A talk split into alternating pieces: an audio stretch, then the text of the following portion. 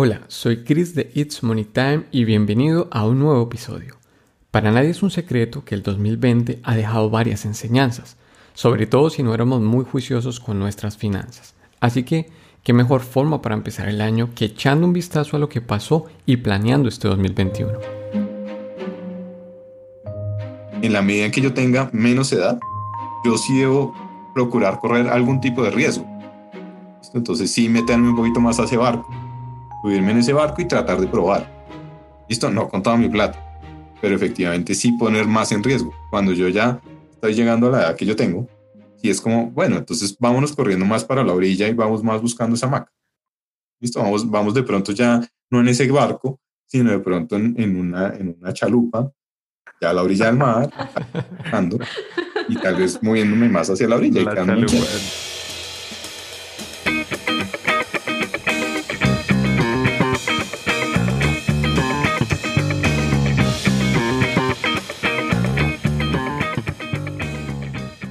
Bueno, pues eh, vamos a iniciar un nuevo episodio donde vamos a hablar de un poco la balanza de lo que pasó el año pasado, qué vamos a, poder o qué podemos esperar para este año que inicia y tocar temas importantes como la planeación, que siempre es importante cuando estamos iniciando un año.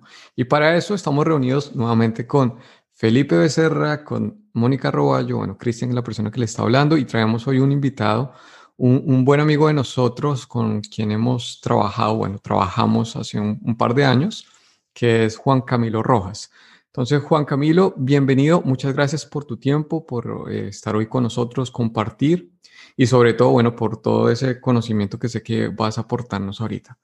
Entonces, vamos a hacer como, hacerte una pregunta porque en realidad muchas personas eh, nos, han, nos han venido preguntando, bueno, con todo esto que, que sucedió el año pasado, pues, ¿cómo quedó esa balanza? ¿Cómo, cómo cerramos el año? ¿Qué pasó? ¿Cuál es como un resumen así a, grosso modo de, lo que vivimos eh, el, año, el, año, el año pasado? Bueno, buenos días a todos y, gracias por la invitación a este espacio. Yo creo que son espacios bien importantes para poder compartir con la gente y para poder contarles desde nuestra experiencia también las cosas que estamos viendo para los mercados financieros, para la economía y obviamente ese tema que tú tocabas, Cristian, de, la planeación, qué esperar eh, hacia adelante, cómo nos fue el año pasado, porque al final pues el balance no, no, es, no es sencillo, teniendo en cuenta que tuvimos un año bien difícil, donde las condiciones, eh, digamos, de, de sociales no se prestaron para poder hacer una vida normal. Y ese no poder hacer una vida normal al final nos retrasó planes de inversión, planes de gasto, eh, planes de estudio, planes de viajes, final, digamos como que toda esa planeación que teníamos para el año 2020, que incluía pues desde luego ese, esa inversión de ingresos que, teníamos, esa inversión de recursos que al final teníamos ahorrados eh, para rentabilizarlos de alguna forma. Recuerden que, que rentabilizar no solamente significa ganar más plata sobre la plata que tenemos, sino darle un buen uso a los recursos para enriquecernos de alguna forma y eso puede ser educación, puede ser viajes, puede ser salud. Listo, puede ser comprar una vivienda, puede ser diferentes modos de usar ese, ese dinero que al final nos generen bienestar. Entonces, todos esos planes, al final muchos de esos pues se vieron, eh, digamos, como, como aplazados y relegados. Y vamos a ver qué pasa este año, porque veníamos con un buen impulso, cerrando el año 2020 con un buen impulso, como que se veía, digamos, esa luz al final del túnel, pero se nos ha vuelto a poner un poco más lejos esa salida del túnel teniendo en cuenta las segundas y terceras olas que estamos enfrentando. Hola a todos, Juan Capero. Eh, la verdad, excelente la introducción, pero quiero que la gente sepa de pronto un poquito dónde estás ubicado, quién eres, o sea, que, que se pongan en contexto de la persona realmente que nos está eh, eh, contando hoy esta historia. Bueno, pues hablar de uno siempre es odioso, pero yo trabajé con, con, con, Felipe y con Cristian por Capital. yo sigo haciendo parte de la compañía y actualmente soy el, el director regional de estrategia de inversiones de esa compañía desde el área de gestión de activos o asset management. Ahí es donde gestionamos los portafolios de inversión. Supongo que en, en otros podcasts que han tenido han podido hablar de qué son esos portafolios de inversión, esas grandes bolsas donde metemos recursos para poder invertir como inversionistas individuales sin tener la necesidad de tener grandes cantidades de recursos para acceder a activos financieros tradicionales y no tradicionales. Ahí es donde yo estoy. Yo hago parte de, de esa, como esa estrategia de inversión, esa receta al final que les damos a nuestros inversionistas para que puedan invertir de la mejor forma sus recursos disponibles. Listo, muchas gracias Juanca. Entonces yo creo que quisiera arrancar yo eh, con una pregunta, Juanca, y es, eh, ¿qué nos deja el, 2020? ¿Cómo cierra eh, en términos económicos en palabras muy, muy simples, Juanquita? Ok, ahí, ahí digamos que, que, la, yo creo que la gran palabra y el gran término que encierra lo que fue el año 2020 es incertidumbre.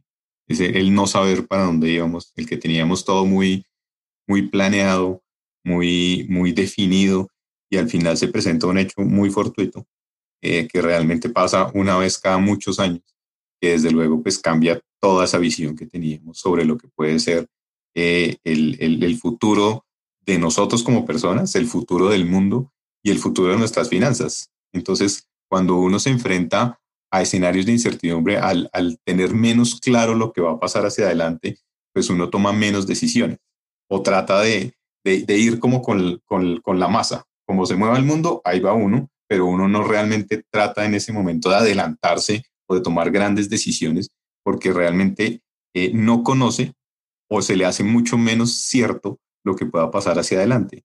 Eso en términos económicos al final en qué se refleja? En que yo no soy capaz de generar gastos. Entonces, más o menos me dedico a, a vivir sobre los gastos que tengo eh, para sobrevivir. Realmente hago los gastos necesarios, no me salgo de ese, de ese límite y hago muy pocos gastos extraordinarios o inversiones porque no tengo la certeza de lo que va a pasar hacia adelante. Entonces, si yo sacrifico mi ingreso disponible o el, dinero, los recursos que tengo disponibles haciendo inversiones a muy largo plazo, con un nivel de incertidumbre muy alto, pues lo que hago es dejar de consumir en el, en el presente. Entonces sacrifico mi consumo hoy eh, sacrifico mi seguridad hoy, si quiero, porque entonces no, no va a tener la certeza de si voy a poder comer mañana. Básicamente, para ponerlo en términos bien, bien aterrizados, es si yo meto hoy mi plata a un CDT, que me implica tener la plata quieta tres meses, pues no tengo ni idea si para el siguiente mes voy a tener los recursos disponibles para hacer mis gastos básicos. Entonces, pues alimentación, por ejemplo. Eso fue lo que nos dejó al final el año 2020, el no poder planearnos, el no poder disponer al final y tener eh, efectivamente esa planeación financiera que a muchos nos gusta tener para poder tener recursos disponibles en un futuro mucho más lejano, para poder planear unas grandes vacaciones, para poder ir a visitar a Cristian allá a, París. Entonces hay que planearse con mucho tiempo, pero yo no podía hacerlo, efectivamente porque si, si lo hacía, sacrificaba muchos recursos eh, que iba a poder seguramente necesitar en el, en el futuro muy cercano para cubrir mis gastos básicos. Eso que dice Juanca es bien, bien interesante, lo de lo que espero que puedas venir. el viaje a París. el viaje a París.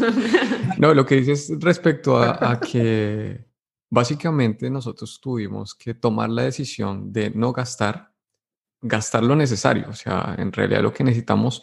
Y eso también se ve reflejado no solo en nosotros como personas, sino las, las empresas porque aquí por lo menos vimos cómo las empresas dejaron de contratar. Claramente hay una incertidumbre donde pues no sabemos qué va a pasar, no sabemos cómo hacer nuestro ritmo de crecimiento, no sabemos en qué punto los gobiernos van a poder dar como esa bandera verde pues para que se vuelva a abrir todo el mercado, para que vuelva a funcionar como la economía. Y esto empezamos y a tocar digamos que unos puntos que son bien delicados, que estamos hablando del crecimiento puede que la producción se, se, haya bajado para muchas industrias, como también, por otro lado, hablando de otra cosa que me gustaría que nos des un poco tu punto de vista, creo que también la crisis, eh, cuando yo veo un poquito el año pasado, creo que avanzó cosas que, que habían estado como cogiendo fuerza, pero creo que la crisis sí tuvo, hizo el cambio y por lo menos esto lo vemos con el teletrabajo. Entonces el teletrabajo, muchas empresas venían intentando instaurar, digamos, como este sistema, pero a raíz de, esta situación, pues básicamente la mayoría de las empresas han tenido que cambiar ese esquema y lo más interesante es que muchas empresas seguramente ya no van a volver a trabajar de la forma anterior, ¿no? Con todo su personal en, las instalaciones, sino seguramente vamos a ver una mezcla bien interesante de trabajo desde casa y una parte, pues, trabajo en, las instalaciones de las oficinas. Entonces, eh, es, eso también va a tener un, pues un efecto importante en la economía eh, de lo que va a pasar este año y desde ese punto de vista, Juanca, ¿cómo están viendo o cómo tú estás viendo desde la parte de estrategia eh, pues esa situación y qué impacto va a poder tener como tal en la economía real? Bueno, ahí, partiendo por el, primer punto, lo que, lo que decías de lo que le pasó a las empresas y a las compañías que dejaron de, de, demandar recursos al final, no solo recursos humanos, sino recursos de capital. Al final, la economía, y pues yo que soy economista, digamos, es, un, es un conjunto de decisiones. Todas esas decisiones que van tomando las diferentes personas que actuamos dentro del modelo económico, somos pues, los consumidores, desde luego, las empresas, el gobierno, digamos, todas las decisiones que va tomando cada uno de esos grandes grupos afecta a los otros. Desde luego, cuando, cuando empezó todo este tema de incertidumbre, de no saber para dónde íbamos, de que las personas empezaron a, a reevaluar y a decir, espera un momento porque no sé qué va a pasar mañana, entonces tal vez prefiero hoy eh, ir al supermercado y comprar, no sé, mucho mercado para muchos meses y esperar a ver qué pasa, porque no sé qué va a pasar. Entonces, y además me están obligando a encerrarme en mi casa porque fue una decisión del gobierno por un fenómeno externo a, digamos, a eh, natural, digamos, externo, pues obviamente a las decisiones de todos los demás. Pues eso genera o desencadena otras decisiones. Entonces, si yo dejo de comprar, eh, por ejemplo, si tenía planes de comprar un carro, si tenía planes de comprar una casa, eh, el viaje de turismo, los viajes de la oficina. Si yo empiezo a dejar de demandar ese tipo de, de, gastos, pues desde luego los que los ofrecen, pues empiezan a tener que, o, empiezan a ver que tienen que vender menos y para vender menos, pues necesitan menos recursos. Entonces, menos recursos de capital. Ahí viene todo el tema de los espacios de oficinas, por ejemplo, que, se ocupaban antes y muchos desocuparon, los restaurantes, por ejemplo. Eh, y las personas. Entonces, eh, si necesitaba dos mensajeros o, tres o, tres meseros o cuatro meseros, pues ya no necesito sino dos o uno eh, y después ya no necesito ninguno. Entonces, pues evidentemente eso también afecta las decisiones de las compañías. Entonces, demando menos recursos. Al demandar menos recursos, pues obviamente transfiero o pago menos rentas. Entonces, menos rentas vía salarios, porque pues ya no tengo personal a cargo, entonces pues, no tengo por qué pagar ningún salario después de que ya los liquide. Eh, y si tenía un espacio arrendado para mi restaurante o para lo que fuera, pues ya no lo tengo, entonces ya no tengo que pagarle al rentista de capital, al, al dueño del espacio. Ahí estoy quebrando, digamos, esa transferencia de recursos que es normal en la economía. Entonces, ¿qué pasa el dinero de una mano a otra y al final eso se convierte en ingresos para unos y en gastos para otros. Y eso dinamiza la economía. Al final eso es lo que mueve la economía.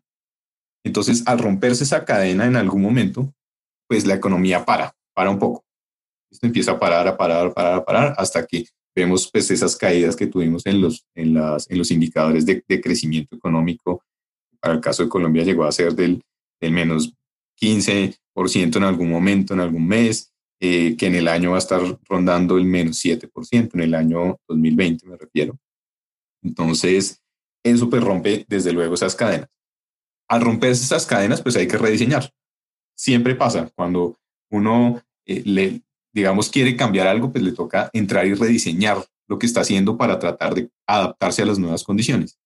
Y esa es la, segunda pregunta que me hacías. Bueno, cambiaron las circunstancias. Ahora, ¿cómo se va a dar hacia adelante ese, ese modelo económico? ¿Cómo va a poder volver a esa normalidad o nueva normalidad?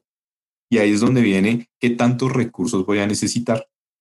Esto ya me adapté a que efectivamente las personas que tengo contratadas pueden trabajar desde su casa. En general, sí, digamos que, que ha habido un movimiento eh, sobre todo a lo que es, eh, digamos, procesos, se pueden hacer desde las casas, obviamente procesos que no requieran una gran demanda de, tecnología, digamos, más allá del computador o de un buen computador que uno pueda tener desde la casa. Y, las, y lo que no sea servicio de atención directa. Esto, pues obviamente el restaurante no lo puedo tener en la casa. Pero sí, obviamente se está adaptando a que efectivamente, si yo antes necesitaba, por ejemplo, 200 metros para tener mi, mi compañía, pues ya no necesito 200 metros, sino seguramente 150. Listo, seguramente no la mitad porque ahora tengo que tener pues, las distancias y todo el tema de, de, salud, pero seguramente sí va a demandar el 75% del espacio que tenía, que tenía anteriormente. Entonces, eso me deja un 25% disponible para otro uso o disponible desde luego que puede afectar otro mercado, que es el mercado inmobiliario, que me lo deja disponible permanente. Entonces, pues obviamente ahí es donde el mercado inmobiliario debe entrar a plantearse como, bueno, y entonces vale la pena seguir construyendo y generando esos espacios o vale más bien la pena como reinventarnos, la palabrita, y tal vez pasarnos a otro sector y generar más eh, redes de transmisión, redes 5G, cosas de ese estilo que me permitan eh, efectivamente eh, generar todo ese trabajo o ese teletrabajo desde donde sea y adaptarme a eso, como generar espacios virtuales más que espacios reales. Entonces, pues evidentemente eso cambia también la dinámica de la economía. Ahí me gustaría agregar, eh, digamos, desde mi ámbito profesional en este momento, pues precisamente yo estoy en el gremio inmobiliario y si hay particularidades respecto a lo que ha pasado con lo que mencionaba Cris del trabajo flexible. Si no, eso se empezó a ver en el mes de marzo del año pasado eh, donde pues muchas empresas definieron 100% nos vamos para la casa a trabajar.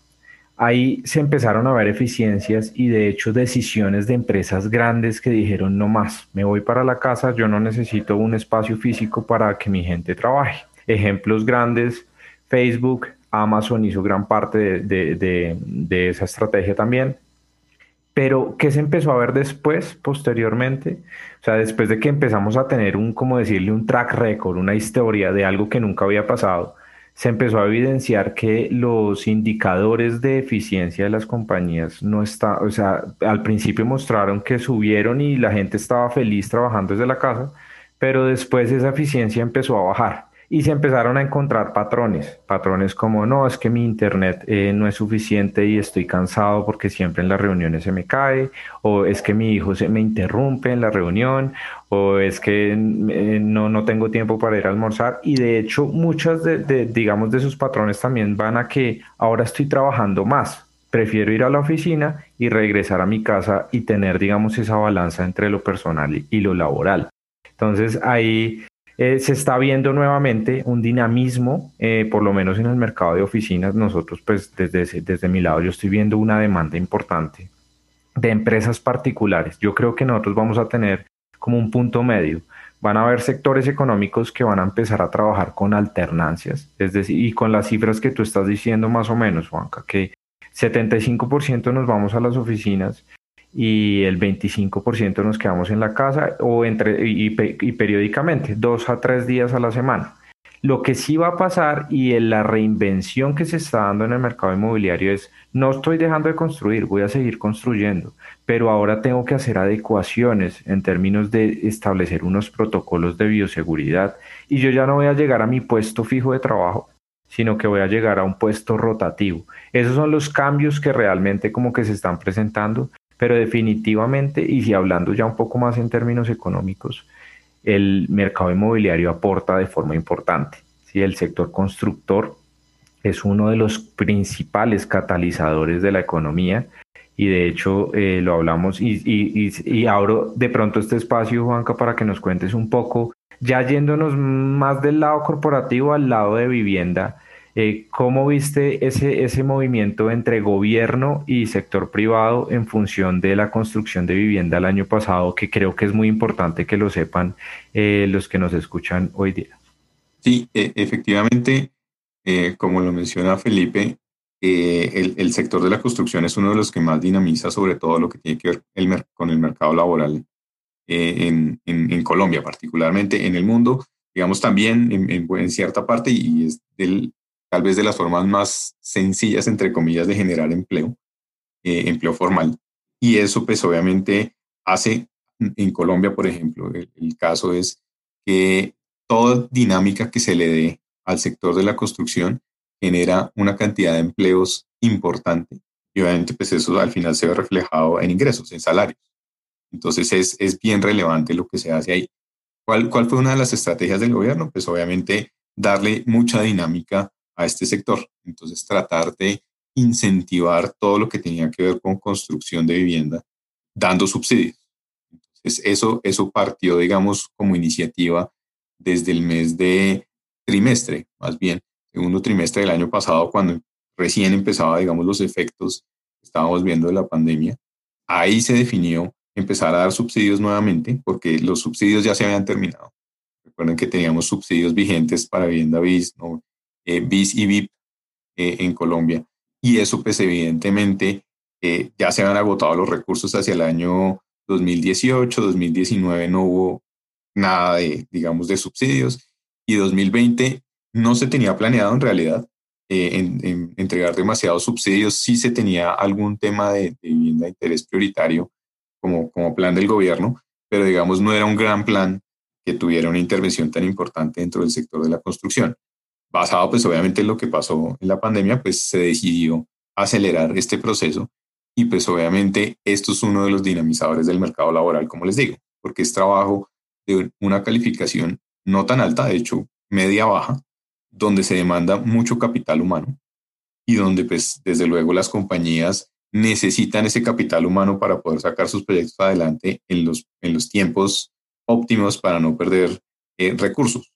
Entonces, pues eso al final sí ayudó a dinamizar, ayudó a que las cosas fueran menos malas y para el sector fueran buenas. En realidad, si uno ve lo que pasó con el sector de la construcción en Colombia y, sobre todo no tanto el lado de obras civiles, que había sido pues como el más protagonista dentro del sector construcción en los años anteriores, y obras civiles es todo lo que hace el gobierno, todas las grandes obras, carreteras, puentes, etcétera, eh, aeropuertos, puertos, eh, sino más vivienda, que le corresponde más al sector privado.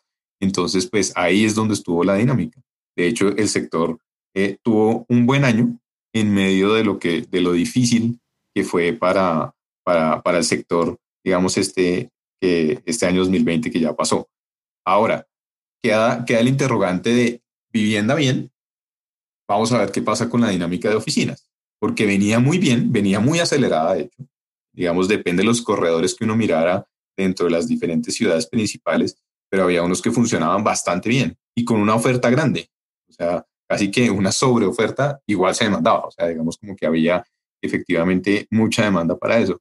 Obviamente, el, el que se haya frenado la dinámica comercial del país y la dinámica de servicios que sobre todo son las más afectadas con todo este tema de las cuarentenas, pues al final eso sí deja como un interrogante de, bueno, seguirá siendo efectivamente la misma dinámica desde, desde la oferta, la que se observa en los años siguientes, incluyendo este 2021, eh, en términos de generación de espacios para, para los negocios. Entonces, pues ahí sí queda el interrogante y vamos a ver qué pasa. Eso dependerá mucho de cómo despegue la economía. ¿Listo? De cómo va a ser ese rebote al final, si lo hablamos muchas veces con Felipe durante el año pasado, si es que va a ser una B, si es que va a ser una U, si es que qué tanto me va a demorar, porque entonces, claro, uno dice, cae 7% y sube 7%, entonces ya me recuperé. No, resulta que es que estoy rezagado porque hasta ahora estoy medio recuperando lo que caí en el año 2020. Entonces, como si en el año 2020 y en el año 2021 hubiera crecido cero frente al año 2019. Entonces, pues no estoy haciendo nada. realmente necesito crecer más rápido. Pero para crecer más rápido, pues evidentemente se necesitan más recursos, más inversión, más intervención del gobierno. Y eso pues es lo que está un poco más difícil. Bueno, ahí, nos, nos parece bien, bien interesante todo eso que, que nos dice Juanca, porque creo que es una situación que, digamos, no solo estamos viviendo en Colombia, bueno, solo, solo está viviendo en Colombia, sino pues es a nivel global, que todos los países y sobre todo los gobiernos han tenido que sacar sus propias medidas. Entonces, para hablar un poquito también de, de, la parte global y que nos puedas contar un poco cuál es la visión tienes o que tienen, digamos, ahorita con tu equipo, cómo estamos parados a, a, nivel, a nivel global. Es decir, empezamos con toda la pandemia, pues todos sabemos que el, el primer brote grande se dio en China. Hicieron su lockdown dos meses, si mal no recuerdo, y al parecer después de eso se pasó todo el problema al mundo occidental Claro, digamos que es donde nosotros tenemos un poco más de conocimiento. Europa, eh, Estados Unidos, Latinoamérica, claramente pues todos los otros continentes, África, Australia, pero de cierta forma pareciese como si ciertos países han tenido, digamos que, tener una lucha un poco más fuerte, porque hasta donde yo he podido conocer, no sé si aquí alguno de ustedes me puede dar una, información diferente, China eh, sí hizo un lockdown fuerte de dos meses, pero después de eso no hay mucha información. Es como si hicieron ese lockdown y ellos siguieron, siguieron produciendo, siguieron dándole y como que todo el problema se centralizó en Estados Unidos, en Europa, eh, digamos que son las economías grandes que normalmente mueven la economía. Entonces, un poco la pregunta acá, Juanca, ¿cómo están hoy eh, los países parados frente, digamos, a toda la situación del COVID y pues de las medidas que están tomando, ¿no? Porque yo veo por lo menos que China ha seguido con su producción, que claramente han tenido pues, que, que hacer ciertas modificaciones, pero veo que siguen, digamos, como con esa producción acelerada y otros países más resentidos, ¿no? También hay que hablar de ciertas industrias que se han visto favorecidas frente a otras, pero en general eh, eh, mi perspectiva por lo menos es que en los países occidentales ha sido un poco más complicado como el manejo de todo el, tema de la pandemia. Bueno, ahí, como lo mencionas, efectivamente sí, sí hubo un, un problema, eh, efectivamente, en que donde se originó todo este, todo este lío de la pandemia, pues pareciera que, ya no es problema y que el resto del mundo lo manejó mal o, de alguna forma que, efectivamente lo hizo muy diferencial frente a una economía grande y obviamente la población, la que agrupa la población más grande del mundo como comunidad individual, digamos como república. Eh, ¿Qué pasa en China? Hay varias cosas que lo hacen diferente y que permiten que China pueda hacer, digamos, diferentes las cosas y que, y que haya dejado de ser para ellos un problema y que se haya trasladado para los demás la forma de gobierno de China también hace una gran diferencia. Entonces allá si, si dicen que todo el mundo está encerrado, es en serio que todo el mundo está encerrado y ellos tienen en realidad un control que a mí me, llamó mucho la atención eh, y es que ellos tenían alarmas en las puertas de, las, de todas las casas. Entonces si, si, si me decían a mí, usted no puede salir y yo abría la puerta de mi casa, inmediatamente llegaba la policía y me preguntaba usted por qué está saliendo de su casa. Eso en otros países del mundo pues no pasa ahí sí confían en la gente y confían en que la gente lo haga bien. Confían en que la gente si le dicen no salga, pues no sale. Y pues ya hemos demostrado que efectivamente nos dicen, cuando nos dicen no haga, es cuando más nos dan ganas de hacer las cosas. Entonces es, es evidentemente, usted haga lo que quiera desde que no viole la ley. Entonces, ¿qué es violar la ley? Que salga en toque de queda. Eso es violar la ley. Pero mientras no esté en toque de queda, pues no estoy violando la ley, entonces tipo estar en la calle. Entonces, lo que tenemos aquí en Colombia, ¿no? Pico y cédula. Pero el pico y cédula me impide entrar a unos sitios, pero no estar en la calle. Entonces, pues evidentemente eso, eso me da ciertas libertades. Está mal hecho. Yo, si, si no tengo que salir, no debería salir en realidad. No, no debería, porque pues es un tema de transmisión del virus, de que yo lo puedo estar transportando, ni siquiera lo puedo estar sintiendo con todo este tema de los asintomáticos. Entonces, China sí tiene esa gran diferencia que al ser un gobierno en que las libertades, digamos, eh, individuales están muy atadas a lo que defina el partido de gobierno, que es único. Allá, la oposición realmente es pequeña y la oposición realmente es, es oposición para hacer las cosas diferentes, pero bajo un régimen casi que dictatorial. Entonces, pues, eh, evidentemente no, no es que cambie demasiado. Eso hace un poco diferente el, el tema. También se ha hablado mucho y siempre se ha hablado de China en este sentido, y es que los datos no cuadran. Recuerden que los datos no cuadraban en exportaciones, no cuadraban en crecimiento, no cuadraban en industria. Había meses y siempre hay, eh, eso ya lo están tratando de arreglar, pero siempre había meses, sobre todo enero y febrero, donde nunca había datos en China. enero y febrero es cuando se recomponen las muestras, cuando se vuelve a armar toda la historia. Entonces, solo hasta marzo se conoce lo que pasó en enero y febrero. Eso es rarísimo para digamos, para la economía como la entendemos nosotros, de que como así que no hay datos, si yo siempre debo tener datos, pues está disponible la información. Siempre se ha dudado de la calidad de la información en China eh, y obviamente hacer un gobierno que, que no tiene esas libertades individuales, pues digamos la duda es, es justa, o sea, no, no, no podemos decir tampoco que, es, que sea que nos queremos llevar por delante a los chinos, simplemente decirles que son los mentirosos y haya habido la mitad de la población se murió y no sabemos, tampoco ha sido así y no ha pasado pero evidentemente la forma de hacer las cosas de, que tienen ellos sí les ha permitido tal vez implementar de mejor forma lo que se llama esa estrategia de acordeón. Entonces es que cerrar, abrir, cerrar, abrir, cerrar, abrir, y eso les ha permitido tener una, una, una mayor o un retorno tal vez más fácil a la normalidad. De hecho, ya el, en el tercer trimestre del año pasado, pues eso es increíble, China ya tuvo un crecimiento anual positivo. Entonces, pues, que eso para ningún país del mundo, pues obviamente eso, eso era, se podía soñar siquiera, y lo hicieron ellos, obviamente el efecto para ellos más fuerte fue el primer trimestre del año 2020, y después ya el tercer trimestre estaban nuevamente casi que en una normalidad, obviamente con unos crecimientos bajitos, pero si uno miraba lo que eran los datos adelantados del último trimestre, pues ya la economía estaba casi que volviendo a crecer a niveles del 4 o 5% en el anualizado, en el año a año, que eso pues obviamente para ningún país del mundo pues se puede soñar ni, ni cerca. Y lo otro es que pues los occidentales hemos sido muy tercos y los occidentales, digamos, representados por Estados Unidos, pues fuimos bastante tercos. Tal vez es, es la bandera, digamos, de, lo que, de lo que se puede mostrar como occidental. Y ahí es el gobierno, que es ya saliente, pues decidió que la pandemia no le importaba básicamente y que eso no era un riesgo, sino que lo que tenían que hacer era seguir con su estrategia de consumo. Entonces lo que hicieron fue no cerrar, sino darle recursos a la gente para que consumiera más. Entonces, pues evidentemente eso funcionó para que la economía no tuviera una caída tan fuerte, pero pues hoy están pagando las consecuencias de manera dramática. Entonces, pues tienen muchísimos infectados y también tienen muchos muertos. Entonces, eso es lo que sí está haciendo hoy, es entrar a revaluar un poco las cosas. No sé si vieron la semana pasada cuando Biden dijo, oiga, ¿sabe qué? Si vamos a necesitar más ayuda fiscal, eso debería ser una gran noticia. El gobierno va a gastar un montón de... y los mercados todos se cayeron. Es porque entienden como, uy, entonces la situación sí se está yendo las manos. La situación está grave. Y en Europa, pues ni se diga. Obviamente ustedes lo están viviendo, pues en Francia ya declararon el toque de queda a partir de las seis de la tarde, que eso pues, digamos, obviamente cambia muchas dinámicas. Ya casi que ni se puede ir a trabajar, entonces toca ahora sí todo volver a hacer desde la casa, eh, estar encerrado la mayoría del tiempo.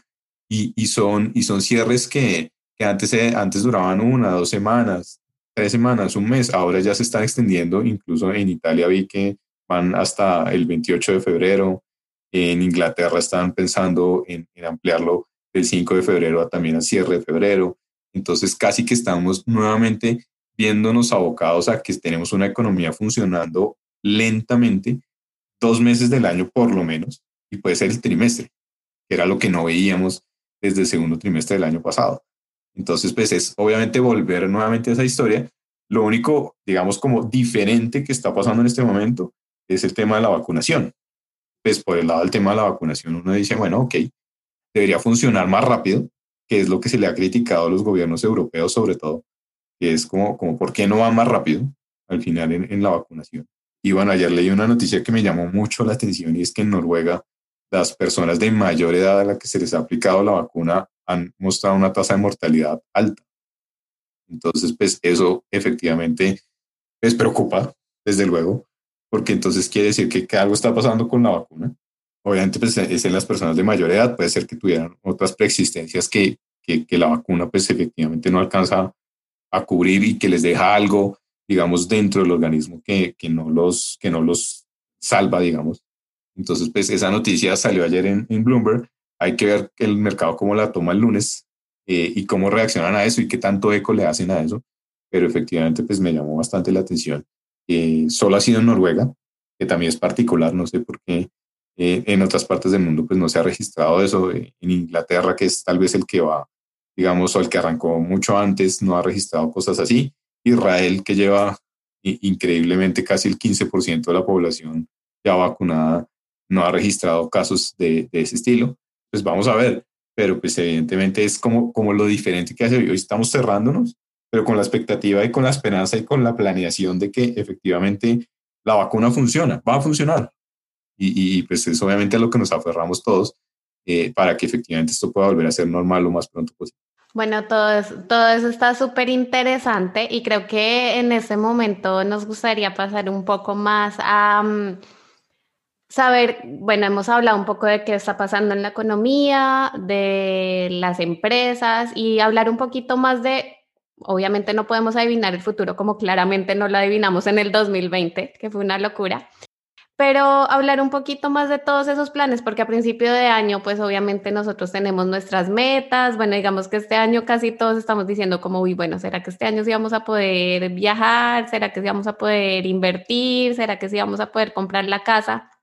No sé, Juanca, y pues todos si podemos compartir un poco justamente porque venimos como con esta incertidumbre, muchas personas perdieron sus trabajos y como tú bien decías al principio, pues muy difícil los planes de invertir, muy difícil los planes de, de viajar, los, bueno, o sea, de todo. Entonces, como hablar un poco de unas recomendaciones de en qué deberíamos poner nuestra atención. Es un año en el que deberíamos endeudarnos para comprar una casa, es un año en el que deberíamos poner, sí, de pronto tengo mi trabajo, tengo mis ingresos y tengo algo para invertir, tal vez en qué podría poner mi atención, porque obviamente hoy en día, bueno, lo que más escuchamos es negocios en Internet, Bitcoin, bueno, todo eso y uno tiene el famoso FOMO ahora, el Fear of Missing Out. Entonces, como, uy, pucha, pero eso va subiendo como, una, pues, como un cohete y yo estoy por fuera de eso, ¿qué hago? Y la gente a veces ni siquiera se da cuenta de lo volátil que es el Bitcoin, de pues si estoy realmente dispuesto a asumir este riesgo. Entonces, como de todas esas metas que tal vez uno se traza año a año, ¿en qué podríamos realmente poner nuestra atención para este 2021? Perfecto. Siempre, siempre, y, ha sido usual, digamos, de, las crisis que yo he tenido que, que vivir, que, de frente, pues, digamos, la del 2008-2009, tal vez fue la que, la que más viví, más trabajé eh, y más, más me tocó. La, la de las .com estaba eh, siendo un estudiante universitario, entonces entendía cosas, había otras que no. Veía los aviones estrellándose contra las torres gemelas y me parecía gravísimo, más por un tema de guerra, pero no por un tema económico. Entonces como que, ah, bueno, pues ok, vamos a ver qué pasa. Pero no, no, no lo veía, digamos, como, como, como tan de cerca. Pero lo que sí siempre pasa es que todas las crisis traen oportunidades. Y eso, y eso se ve reflejado todas las, en todos los sentidos. Es como cuando la marea baja, entonces ya se empieza a ver qué, qué es lo que queda en, en la superficie. Y ahí es donde uno tiene que aprovechar esas oportunidades. No se dan siempre, porque de hecho, si nos devolvemos al año 2019, la planeación que teníamos era súper diferente, porque lo que teníamos era un mundo normalizándose, entre comillas, en términos monetarios, entonces más las tendencias de las tasas de interés a subir que a bajar.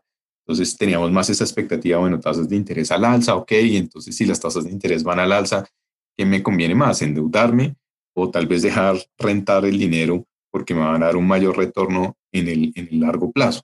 Entonces teníamos como esa incertidumbre y no sabíamos si es que era la renta fija lo mejor o la renta o, o los bonos o los CDTs o las cuentas de ahorro lo mejor o es que eran las acciones lo mejor porque teníamos la incertidumbre de, bueno, y cuando saquen o quiten los, los bancos centrales todos esos excesos de liquidez que habían generado en los años anteriores, eso cómo se va a ver reflejado en mi, en mi economía, en mi bolsillo, pues.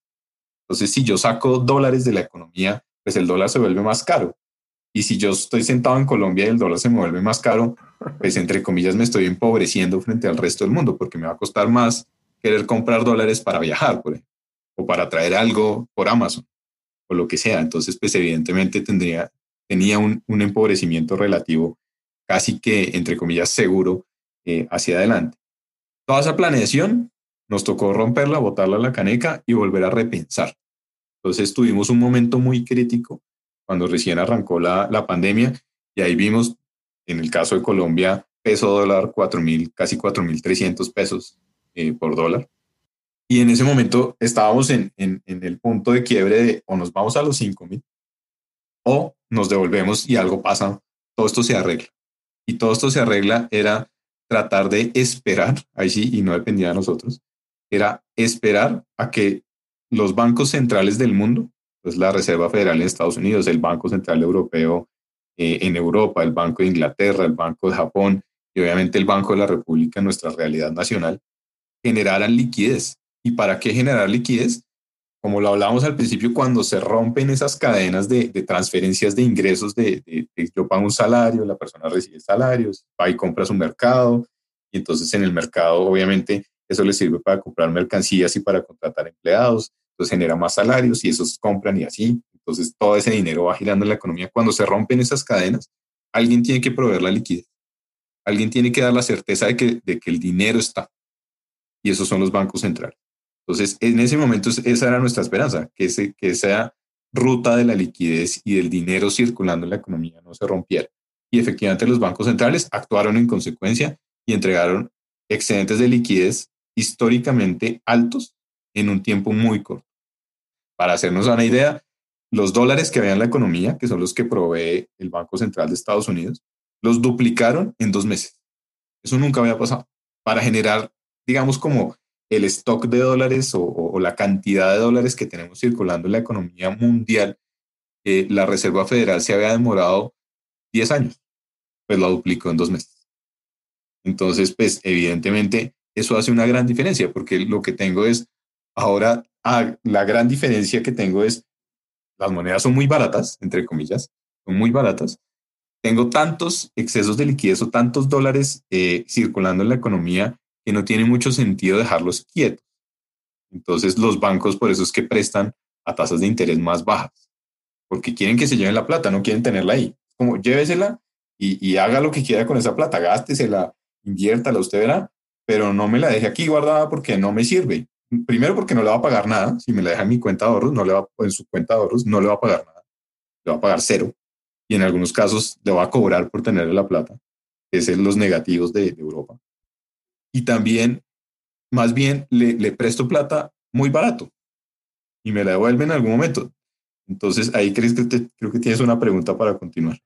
Sí, y la pregunta que yo tengo, Juanca, si la Reserva Federal de Estados Unidos en dos meses duplicó, digamos que ese dinero que está en el mercado, ¿por qué aún en Colombia seguimos viendo tasas elevadas históricamente?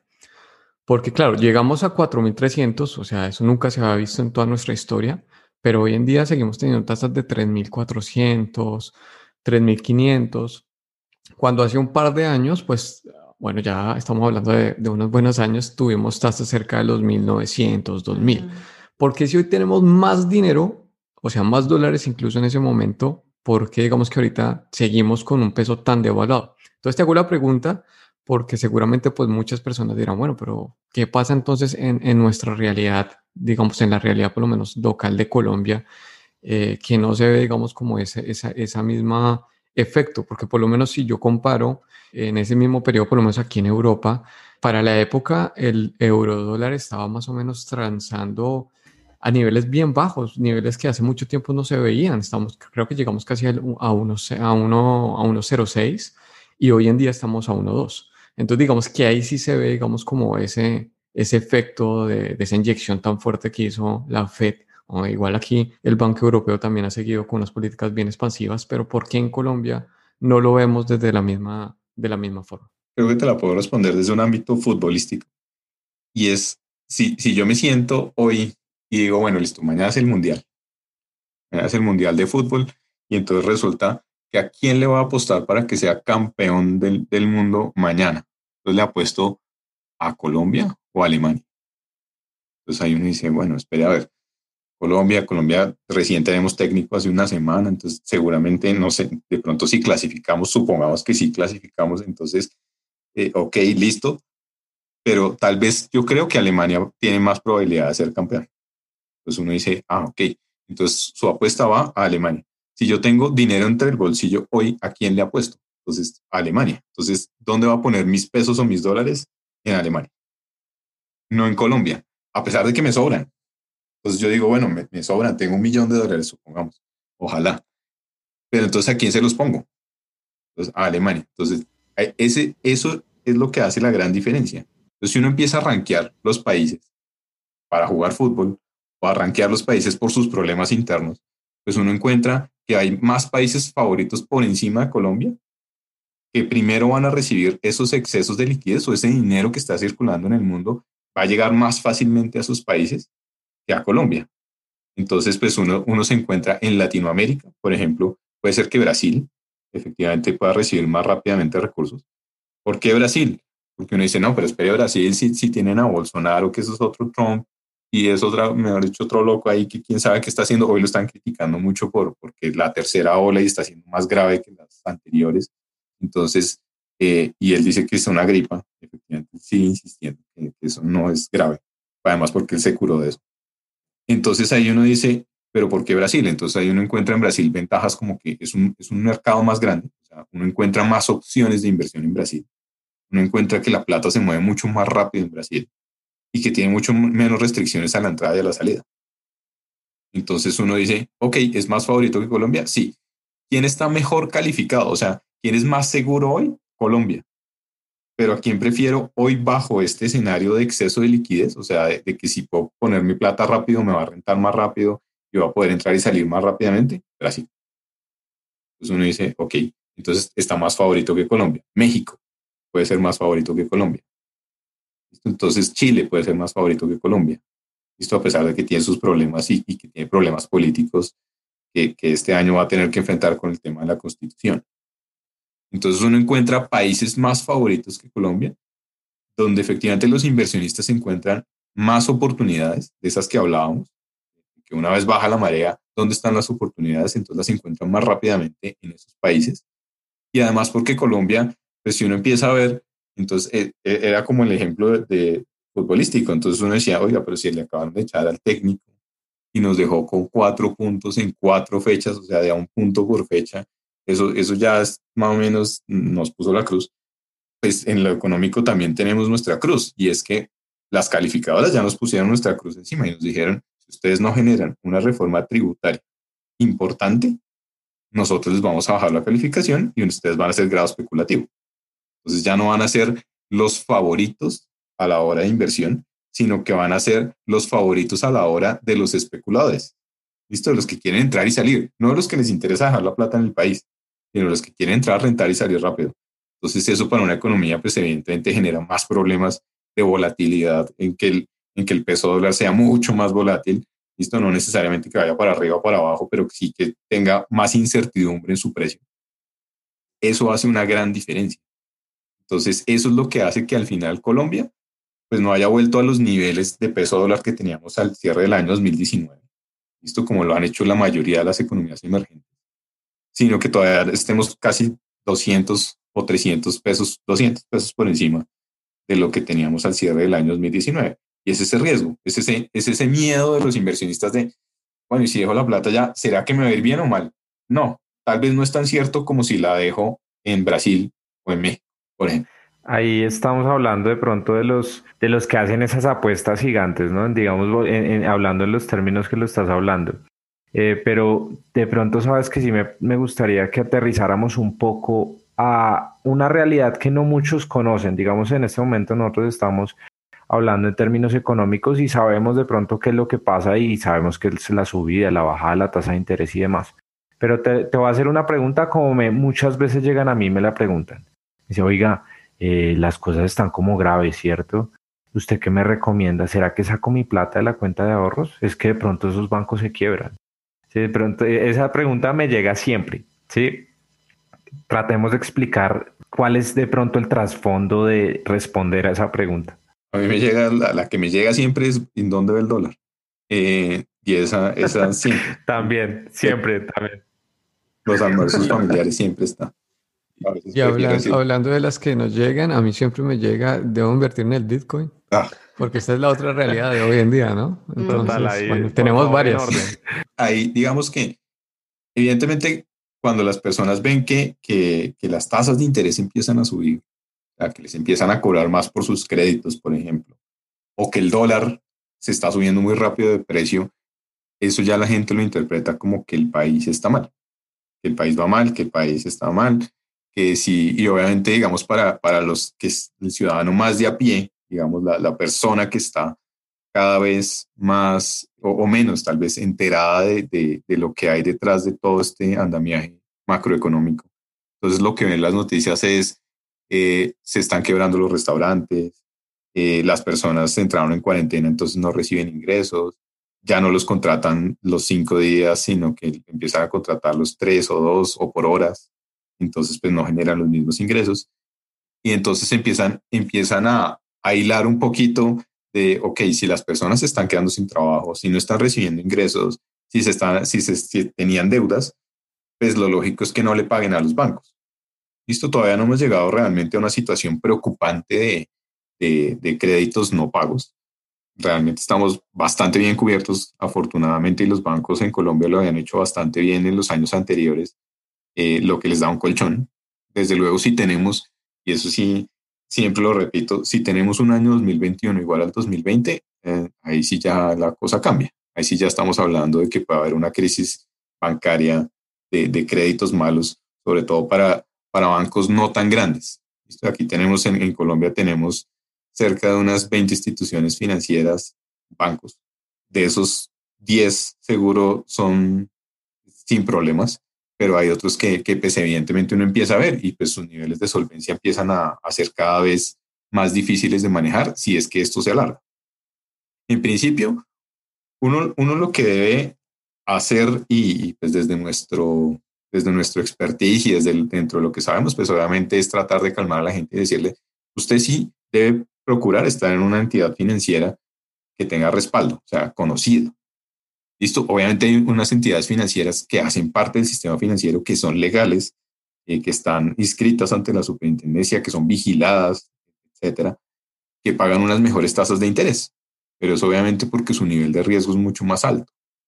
¿Listo? Entonces es, y la explicación que daba Felipe en el comercial de qué riesgo, no lo voy a poner aquí a explicar para no enredar, pero evidentemente, pues eh, eso, cuando a mí me hablan de, de riesgo y qué tanto riesgo tiene una persona o qué tanto riesgo tiene una compañía, pues evidentemente ese riesgo es qué tanto puede al final responder a lo que se comprometió.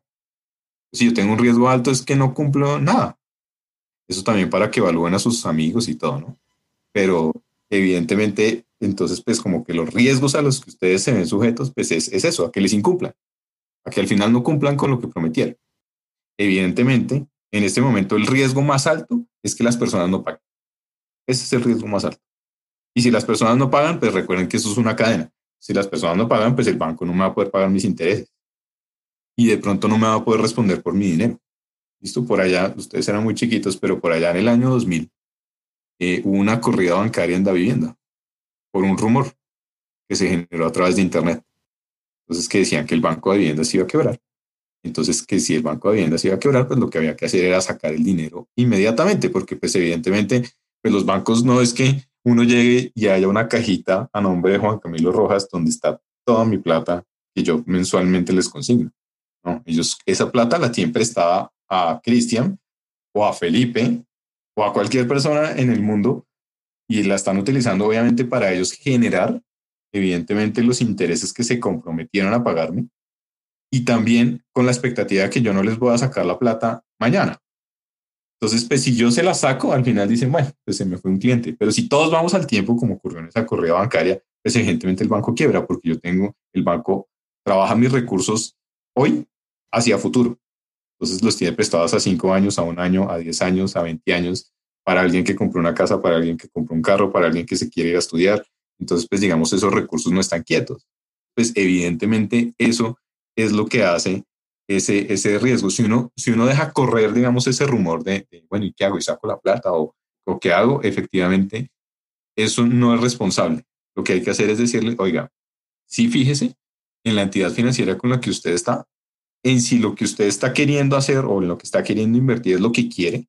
O sea, usted quiere tener una cuenta de ahorros que le paga cero, que de hecho le cobra más por los servicios que le presta que lo que le paga como intereses. Entonces busca una alternativa de inversión, incluso dentro de la misma entidad financiera. ¿Listo? Pero que su, su decisión de retirar la plata no sea que se va a quebrar la entidad. Listo, a menos de que sea cierto, pues si es cierto, sí, sáquela pronto. Entonces, pues eso, eso es lo que yo sugeriría a la gente, es como Si es cierto, Juanca, qué pena, ahí sí es como la propaganda, ¿no? Su dinero está en el lugar equivocado. Estaba en el lugar equivocado. cuidado con lo que dice, Chris, dijo, la dijo al revés, no, no, no queremos ah. otra corrida con la vivienda. Exacto, ¿no? Y al final no. Uno lo que siempre se debe fijar es, es dónde, dónde está su plata. Entonces, y ahí me conecta con el Bitcoin. Entonces es como, ah, bueno, entonces yo qué quiero? yo quiero vivir una vida tranquila, o sea, yo como, yo como imagino mis inversiones. Entonces, cuando uno se imagina las inversiones, es como decirle a la gente, cierre los ojos y usted se imagina sus inversiones como en una playa, la, la hamaca colgada de las dos palmeras, así. O usted se imagina su inversión en un barco en medio de una tormenta. ¿Cómo se imagina su inversión? O sea, ¿cómo preferiría tenerla? Si usted, si usted fuera su inversión, si usted fuera su plata, ¿usted dónde preferiría estar? ¿En esa hamaca tranquilo o en medio de esa tormenta en el mar? Y es, y es, ah, bueno, pues si le gusta, si usted dice, no, sabe que es que a mí me emociona eso de vivir esa tormenta en, en medio del mar, yo quisiera, ah, bueno, lo suyo sí es el Bitcoin. Porque eso efectivamente lo que le va a generar es unos movimientos gigantescos de precios, hacia arriba y hacia abajo. Hemos tenido como la fortuna de que desde el año pasado, comienzos del año pasado, la, casi que la tendencia ha sido creciente permanente con las caídas que ha tenido recientemente. Pero así como ha subido casi un 300%, 400%, eh, también tiene de un día para otro unas caídas del 20%. Y si yo invertí justo ayer y hoy cae el 20%, entonces, ¿qué hago? ¿Me retiro? Entonces, si, si yo estoy pensando en retirarme justo cuando eso pasa, me equivoqué. Usted era el de la maca. De acuerdo. Listo. Entonces, ojo con eso, que ahí yo también debo tener en, en, claro qué es lo que quiero hacia futuro, cómo quiero manejar mis inversiones. También eso está asociado un poquito a la edad. Listo. Entonces, en la medida en que yo tenga menos edad, yo sí debo procurar correr algún tipo de riesgo. ¿Listo? Entonces, sí meterme un poquito más a ese barco, subirme en ese barco y tratar de probar. Listo, no con toda mi plata, pero efectivamente sí poner más en riesgo. Cuando yo ya estoy llegando a la edad que yo tengo, si es como, bueno, entonces vámonos corriendo más para la orilla y vamos más buscando esa maca. Listo, vamos, vamos de pronto ya no en ese barco, sino de pronto en, en una, en una chalupa, ya a la orilla del mar, y tal vez moviéndome más hacia la orilla. La, la verdad es excelente la analogía, Juanca, y yo creo que es la mejor forma de explicar lo que pasa con el Bitcoin hoy en día y, y, si realmente la persona que me está preguntando le está preguntando a ustedes, oiga, ¿será bueno invertir en Bitcoin? La respuesta es esa. Si usted está dispuesto a montarse en ese barco, hágale. Eh, yo creo que mejor analogía no podemos tener en, este, en, en esta conversación que, que esa. Pero, pero que no terminen como en el Titanic, que ese, banco, que ese barco se les hunda, porque... De acuerdo. Exacto. No, no, pues ya uno termina ahí eh, como, como terminó Jack, ahí tratando a esa, a esa puerta. De acuerdo. Eh, pues ya, ya, ya ese es el momento, ya, ese es el momento de la crisis, es el momento que, en el que uno debe decidir qué quiere hacer. Entonces, o, o, o, me quedo con lo poquito que tengo, que era esa puerta, o, o me hundo. Entonces, eh, Jack, como somos los hombres, desprendidos, pues le dio todo, toda la posibilidad a Rose de sobrevivir y, de que su inversión pues fuera rentable. Al final ella se está con el, con el collar que decidió votar increíblemente. La Rose entró en el Bitcoin cuando valía tal vez mil dólares. Exacto, y lo tuvo en 40 mil y dijo, ¿sabe qué? Lo voy a donar. Sí, eh, tal cual. De pronto son esos 220 millones de dólares que están perdidos por ahí. Exacto. Ay, sí. Ahí Jack se, estaría, se, está, se está retorciendo en la tumba. Pero ahí fue Rose la que hizo la inversión y no Jack. O sea, ella hizo bien, lo, lo, embolató, lo sacrificó y... Y lo regaló, no puedo creer. Pero bueno, ya de pronto entrando un poquito más en ese mundo, ya hemos recorrido bastante en términos económicos y explicando un poco eh, las preguntas comunes es Parémonos entonces ahora en el 2021, ya no en términos económicos, sino en términos de inversión. Sí, pero, o sea, algo muy, un espectro, sabemos que la bola de cristal a veces falla, pero en las condiciones en las que estamos parados hoy, con un escenario positivo que podría ser la vacuna, coexistir con el virus y que la cepa no se distribuya, eh, y un escenario en el que definitivamente no se pudo controlar la pandemia. ¿Cuál es eh, esa canasta de huevos donde uno debe estar.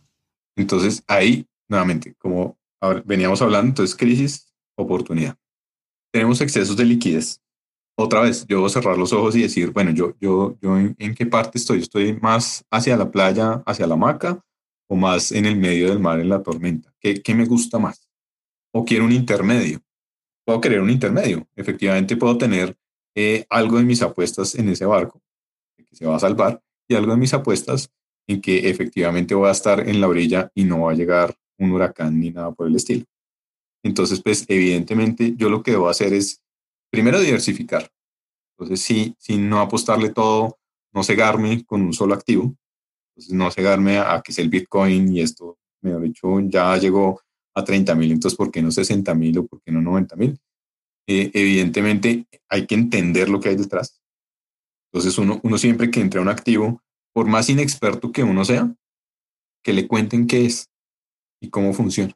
Que, que se sienten y le cuenten, y la plata es suya, entonces usted tiene el derecho de que le cuenten efectivamente en dónde va a estar su plata.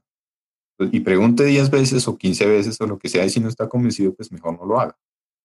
Pero evidentemente, primero es conozca los activos. Este año va a ser bien particular porque vamos a tener varios activos que van a tener la posibilidad de tener una valorización interesante. Entonces, activos que quedaron muy baratos, o como lo decimos nosotros, muy descontados eh, frente a lo que es su precio real por todo lo que pasó durante el año 2020. Entonces uno empieza a ver y uno empieza a encontrarse con, con cosas como lo que hablábamos al principio del, del tema inmobiliario.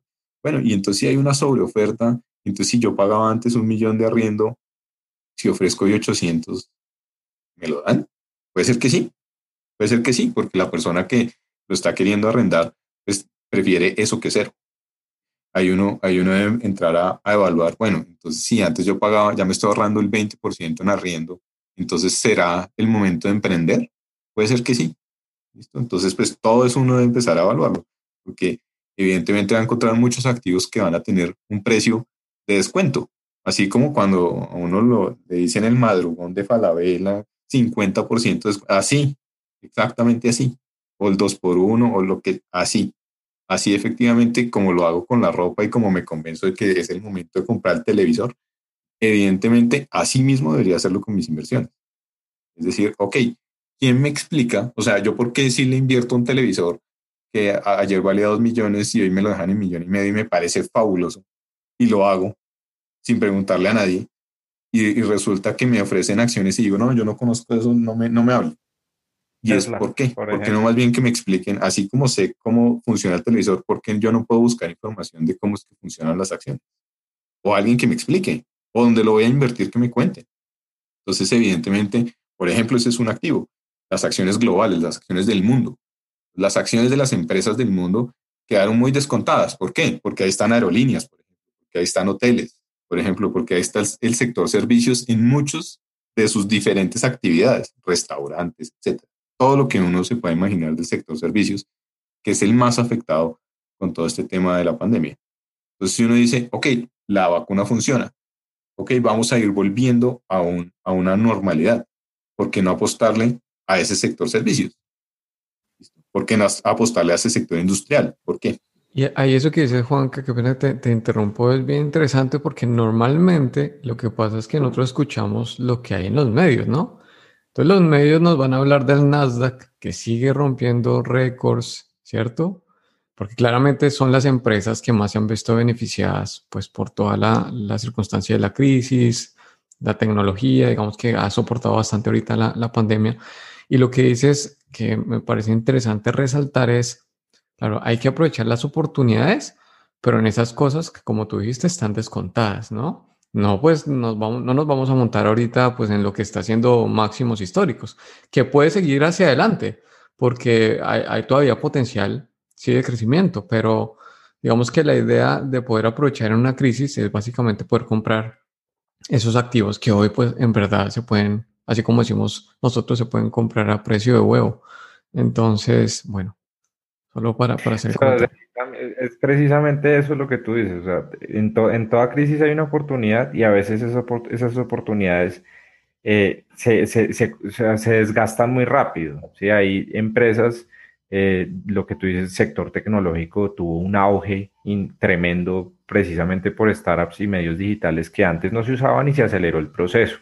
¿sí? Un e-commerce mucho más activo, por ejemplo. Pero definitivamente hay empresas que simplemente por una expectativa están con un momentum, que eso de pronto es algo muy técnico, pero están con una tendencia muy alta y la verdad es que no valen lo que valen. Por ejemplo, un Tesla diría yo que es una empresa que está completamente carísima en relación a su mismo sector automotor. Eh, pero son detalles y cosas que, o sea, realmente uno debe empezar a entender un poco más el mercado financiero.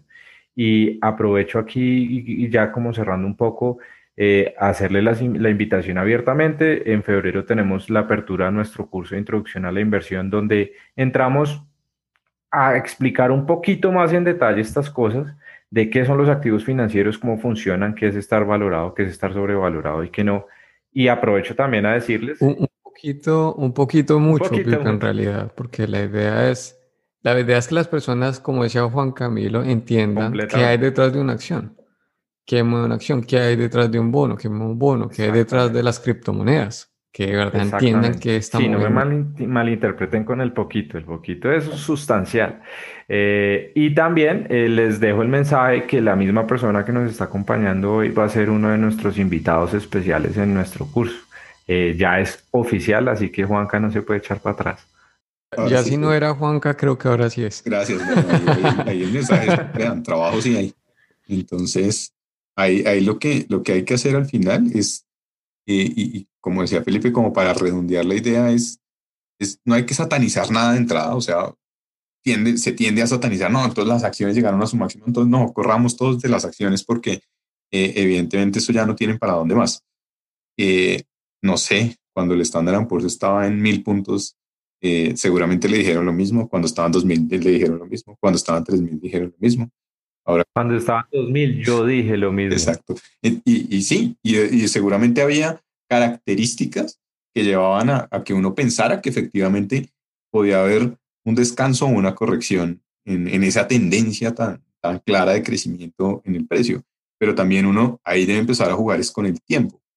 Tal vez como con lo que no tuvimos en el año 2020, que lo hablábamos en la, en la introducción de este podcast, que era, yo no me puedo proyectar más allá de dos o tres meses porque no tengo ni idea qué va a pasar. Entonces, pues, ahora que, bueno, aparece la vacuna y, y vamos de a poco, digamos, retomando esa normalidad que obviamente va a costar, eh, efectivamente sí puedo empezar a planearme nuevamente en medianos plazos. Entonces, empezar a pensar en cuando yo elijo un activo de riesgo, cuando elijo eh, tener un activo que tiene una alta volatilidad o estar en ese barco del que hablábamos, pues lo único que me salva a mí es el tiempo. Entonces es aguante lo más que pueda. ¿Listo? Efectivamente es, no, no se desespere con la, primera ola, ¿listo? Sino que trate de sobrellevarla, trate de sortearla y efectivamente trate de conservar su objetivo, que es salir de ahí, salir de esa tormenta. Entonces, pues eso es lo que nos ayuda mucho a planear.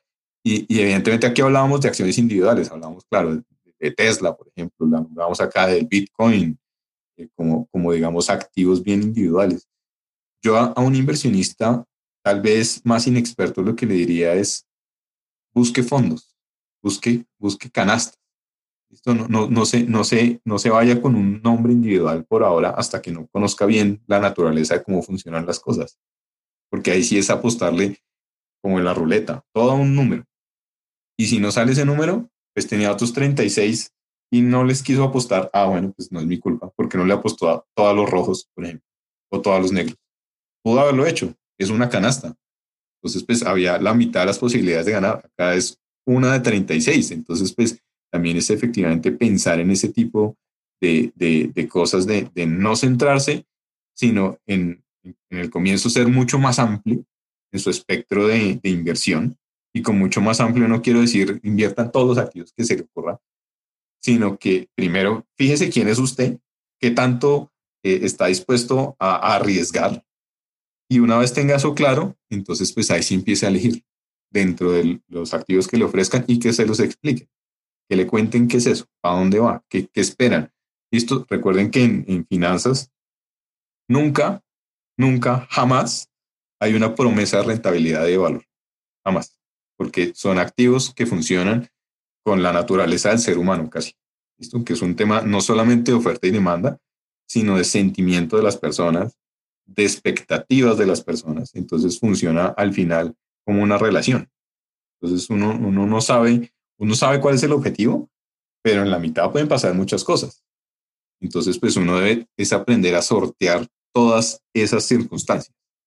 Entonces, pues, y eso pasa, como les digo, en relaciones de amigos, en relaciones de novios, en cualquier tipo de relación. La relación que uno tiene con los activos financieros debe funcionar muy igual. ¿Cuál es su objetivo? Este, listo.